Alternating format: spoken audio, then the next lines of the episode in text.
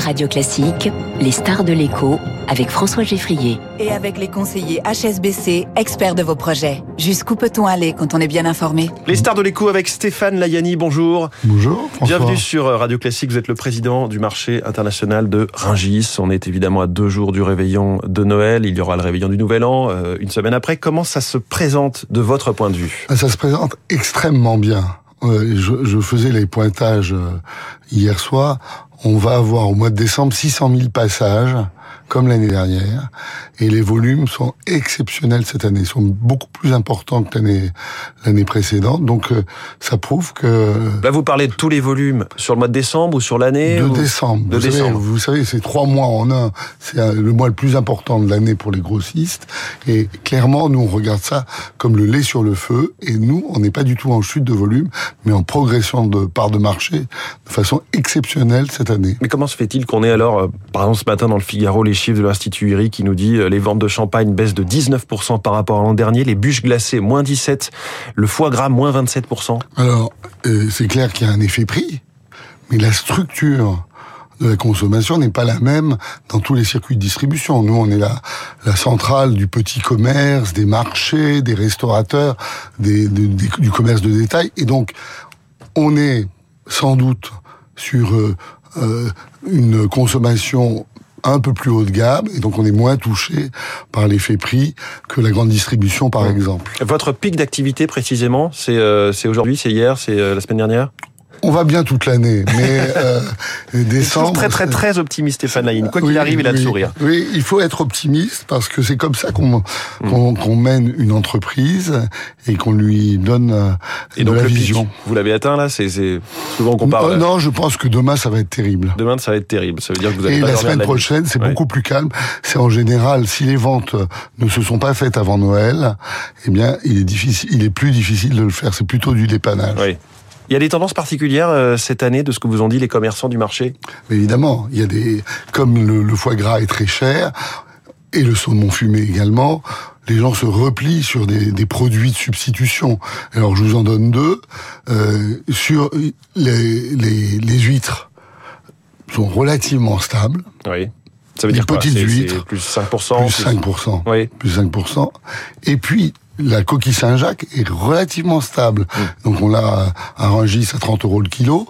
Et donc, franchement, ça c'est un bon substitut euh, en entrée mmh. à des produits beaucoup plus chers. Et, et d'autre part, sur le foie gras, il y a plein d'autres solutions, euh, notamment euh, une sorte de d'agneau de, de, de, fumé euh, qu'on qu promeut en ce moment, qui est bio et qui marche très très bien. Qui n'a pas grand-chose à voir, mais pourquoi pas Il faut, me, il faut. Je me demande toujours si la fameuse dinde au marron, euh, telle que fantasmée dans tous les, c'est une réalité. La dinde, ça, elle s'invite sur la dinde les, gens à Noël, ils veulent se retrouver en famille, ils sont très traditionnels. Mmh.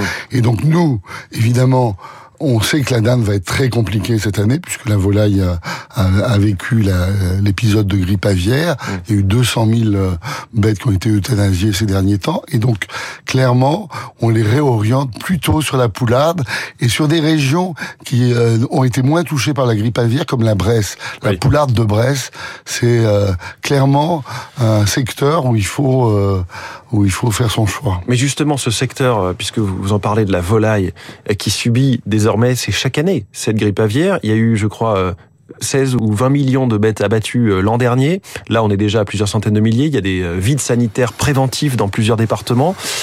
Foie gras, dinde, poulet, il y a les œufs aussi. Est-ce que euh, finalement le secteur est menacé de, de, de survie quasiment? Non. Pas juste je... cette année, c'est-à-dire que quand la, la, grippe aviaire revient chaque année, on se demande à quoi bon finalement. Alors, euh, ce phénomène est, est, lié au réchauffement climatique. Qui a priori pas parti pour s'arrêter. Clairement. Ça, c'est le premier point.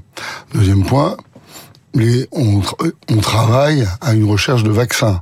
Malheureusement, ce vaccin n'arrivera peut-être pas aussitôt l'année prochaine que euh, ce qu'on prévoyait ou ce qu'on avait annoncé.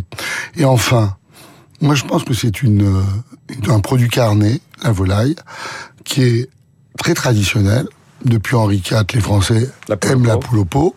Et par ailleurs, il réunit tout le monde. Le commerce affinitaire aiment la volaille. Les euh, les familles aiment partager une volaille le, le, dimanche. Donc je ne crois pas du tout à la disparition de ce produit, bien au contraire. Hum.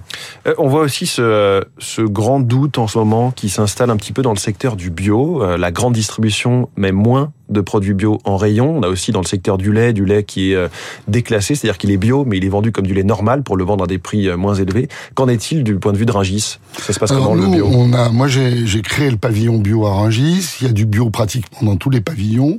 Est-ce qu'il y a un trou d'air en ce moment? Et à vrai dire, c'est pas comme ça que nous raisonnons. Euh, D'abord, Non, mais je vous parle Non, de vente, donc il ne s'agit pas de raisonnement. On arrive à le, on arrive à le vendre et on le vend très bien puisque nous nous ne le vendrons pas ni en grande distribution ni dans les réseaux spécialisés type Naturalia. On les vend dans le commerce traditionnel.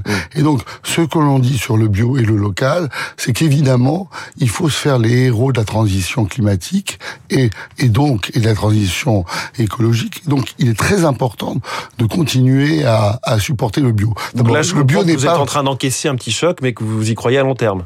Je, suis sûr, je suis sûr que le bio est la solution. On n'est qu'à 6% de consommation aujourd'hui. Arriver à 20% comme les critères de la loi Egalim, c'est un objectif qui est tout à fait fiable. Et d'ailleurs, les gens ne sont pas, quand on fait des enquêtes, ça n'est pas le prix qui décourage le bio. Ce qui décourage en ce moment le bio, c'est les questions que les gens se posent sur le label. Ils ne devraient pas se les poser parce que ce label, il est fait par la loi. C'est 300 pages de, de, Vous parlez du fameux label AB, qui est Oui, le label du bio. Mais c'est vrai qu'il y a beaucoup de labels de qualité, pas forcément sur le bio, mais sur d'autres aspects qui se sont multipliés euh, pour distinguer les circuits courts, les, les produits responsables, les produits qui rémunèrent bien les, les producteurs. Et ça, ça peut un peu faire Ça un trouble dans l'esprit des Ça consommateurs. n'est pas lisible. Moi, Oui. je pense qu'il faudrait un peu plus de lisibilité sur les, les labels. En même temps, il faut qu'il y ait des marques. Et par contre, je suis pour le développement des marques. le développement des marques. Alors Stéphane Layani, patron de Ringis, pour revenir à l'inflation, comment est-ce que vous, elle vous touche en amont sur vos coûts et sur les coûts des commerçants de Ringis Rungis n'est pas une bulle. On a évidemment euh, euh, une inflation. Depuis Parce que vous, les coûts de l'énergie, je pense à vos hangars qui sont de gigantesques réfrigérateurs en quelque sorte. Mhm. C'est quelque chose, Ah, l'énergie. moi, je- oui, Rungis, c'est un gigantesque frigidaire. Et clairement, euh, quand on, est, on a vu arriver les prix de l'énergie, l'explosion des prix de l'énergie, ça a été euh, une peur horrible. Mais on avait préparé les choses. On a d'abord une usine d'incinération des déchets qui chauffe et refroidit les pavillons, ce qui fait qu'on est moins impacté par l'électricité que les autres. On utilise l'électricité de nuit, puisque c'est vrai. Régis travaille de la nuit, donc on fait des économies considérables. On achète l'électricité en gros, euh, parce qu'on achète... Vous étiez couvert justement, vous aviez des contrats qui vous protégeaient On n'a pas besoin. On, on fait, on, on fait chaque année des appels d'offres et comme on achète entre euh, 30 euh, et 35 gigawattheures par an, eh bien on a des Oui, prix mais vous intéressants. comme de très grands industriels de l'aluminium ou de l'acier ou de ou comme Duralex, obligés de réduire Bien la sûr. production. Et alors, c'est ce qu'ils font. Comment on fait chez vous? Oui, eh bien, euh, eh bien, en fait, on, on a négocié. De- En revanche, euh, évidemment, ça a doublé les prix euh, l'électricité. Et enfin, dernier point, j'ai décidé de couvrir tout un giste, d'anticiper le décret sur le photovoltaïque. Et donc, euh, on, on va être producteur. Donc, je fais une première tranche au premier trimestre de 13 000 mètres carrés et ça va être 344 stades de foot qui vont être euh, qui vont être couverts euh, en photovoltaïque euh, le, le plus efficace et le plus moderne possible. On va revenir d'un mot sur Noël. euh, C'est un moment aussi important pour les fleurs. Vous vendez des fleurs, vous vendez des décorations de Noël. Oui. Ça se présente bien là aussi? Eh bien, on a vendu nos sapins. Oui. Hein, donc, euh, vous On en achète que- encore là quand on est le, le 22 décembre C'est terminé. Là, j'ai fait, j'ai fait un don euh, au Secours populaire et aux épiceries solidaires à Landès euh, parce que Des sapins il nous restaient. reste, il nous reste beaucoup Ouais. de sapins. Mais euh, clairement, et donc on va faire plaisir et ça c'est très très bien. Mais clairement, c'est terminé. Hum. Le train des primeurs, le fameux train des primeurs qui avait été arrêté, qui a été repris après le, les différents confinements, c'est quoi un petit peu son bilan un an après? Mais ça marche très très bien. Il est plein. Il est On- plein dans les deux sens, puisque le Ah, problème, il, c'est qu'il il ne- sera jamais plein Oui. dans les deux sens. Et le seul moyen de le, de le remplir dans les deux sens, c'est de faire ce que nous sommes en train de faire, c'est-à-dire une gare multimodales qui permettent de renvoyer des produits industriels dans le sud. Et le et l'élément de base du multimodal, c'est le container. Et donc on, on lance un appel d'offres pour 30 millions d'euros euh, bientôt en janvier. là aussi, vous êtes optimiste sur la rentabilité à terme du train des primeurs. Ah mais moi je pense que de toute façon, il faut décarboner nos transports. Hum. Évidemment, c'est pas la région nord de la France qui produit les fruits et légumes. Donc il faut les faire monter d'une manière ou d'une autre par des transports propres et le train c'est l'idéal. L'agrandissement de l'agrandissement de Ringis au nord de Paris avec des nouveaux sites plutôt au nord de Paris, ça va se faire? Ah ben oui, évidemment, on est en train d'y travailler euh, très sérieusement. On est en train de chercher les terrains. Euh, on a refait euh, euh, ce sera dans le Val d'Oise, Ce sera dans le Val d'Oise, autour de Gonesse, autour de Roissy. voilà. voilà. Et donc on, on, est en train de sélectionner les terrains, et puis euh, on va rentrer dans une deuxième phase de décision. Mais euh, mon conseil d'administration et moi, on souhaite le faire. Oui. Merci beaucoup, Stéphane Layani, le président du marché de Ringis, notre star de l'éco ce matin. Il y a encore plein de beaux produits. J'ai retenu notamment les coquilles Saint-Jacques et cette espèce d'agneau fumé. Vous nous avez dit en substitut du foie gras. Merci beaucoup. 7h23. Dans un instant, on va goûter à la politique.